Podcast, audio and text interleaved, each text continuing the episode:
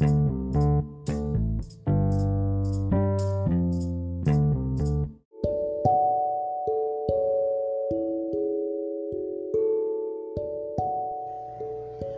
buenos días, mi nombre es Ulma del Carmen Álvarez Hernández, curso la carrera de licenciatura en Administración de Empresas del octavo cuatrimestre. Hablaremos del tema del sistema de control administrativo, la importancia que estos sistemas tienen, su finalidad, el objetivo y una aportación personal. Como sabemos que el control es el proceso que asegura las actividades reales y se ajustan a las actividades que se han planificado y permite mantener a la organización o sistema dentro del camino que se ha deseado. El sistema de control administrativo son técnicas que permiten recaudar la información de la organización para posteriormente pues tomar decisiones sobre la, la planeación y el control que se tenga con ella. Esto nos sirve para motivar el comportamiento de los empleados y evaluar la eficacia de la organización.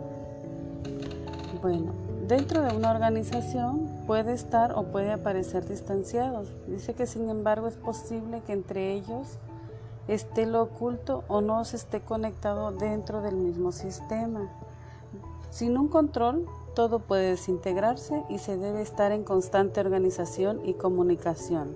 Para ello, debemos de ser dinámicos y adaptables para adaptar el equilibrio interno frente a los cambios externos del entorno.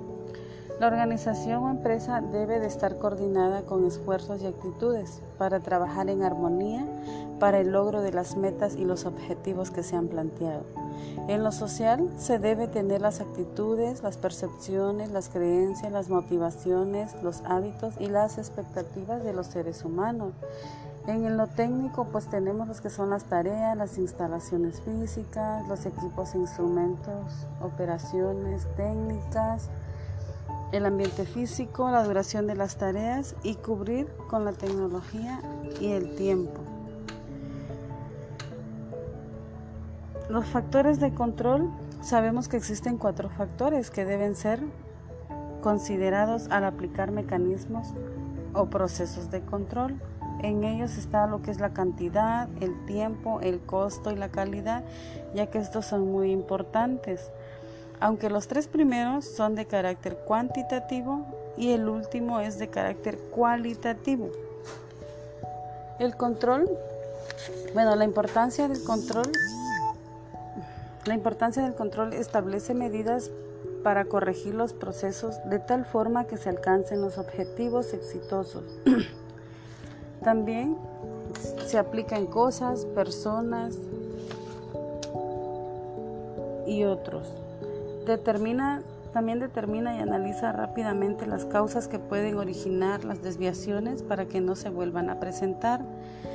También se identifican los sectores responsables de la administración desde el momento en que se establecen las medidas correctivas. Proporciona información referente a la situación de la ejecución de los planes, sirviendo como fundamento al reiniciarse el proceso de la planificación. También nos ayuda a reducir costos y ahorrar tiempos al evitar errores. También en su aplicación incide directamente en la racionalización de la administración y el logro de la productividad de todos los recursos de la organización. En sus objetivos, identifica el rol de los diferentes miembros de la organización en el establecimiento operacional mantenimiento, vigilancia y evaluación del sistema de control interno. También es un proceso que nos ayuda a asegurar que las actividades se ajusten a lo real y planificado para mantener a la organización dentro del camino que hemos deseado. En sus criterios, con normas legales, técnicas, sus principios de aceptación que regulen la ejecución. En el estándar es para que puedan para que pueda medir los resultados que presenten la expresión y meta de la planeación. En la gestión tenemos los que son las actividades, las tareas y acciones que existen a cargo de la organización para satisfacer los propósitos y metas u objetivos que se ha planteado la empresa.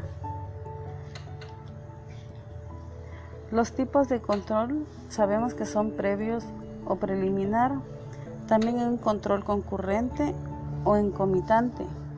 Incluye la retroalimentación, el uso de información de resultados ante los errores para poder corregirlo y la gestión es para el cumplimiento de programas o metas que se hayan planteado.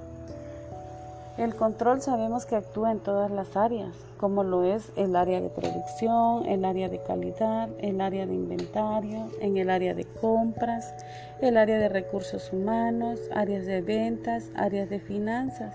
Todos estos se definen para controlar o supervisar un proceso de actividad y todos estén en orden y conforme a lo que se haya planeado.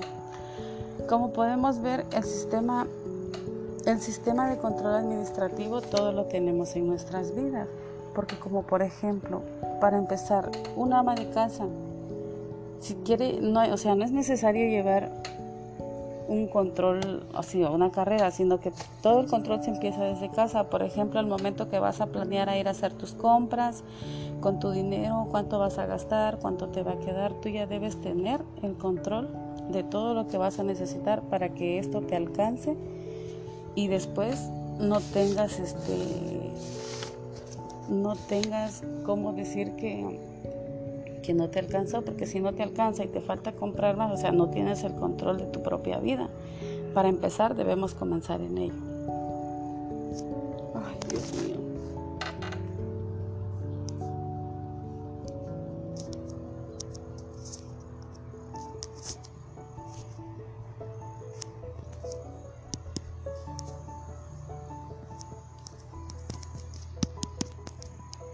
Ahora no lo puedo detener.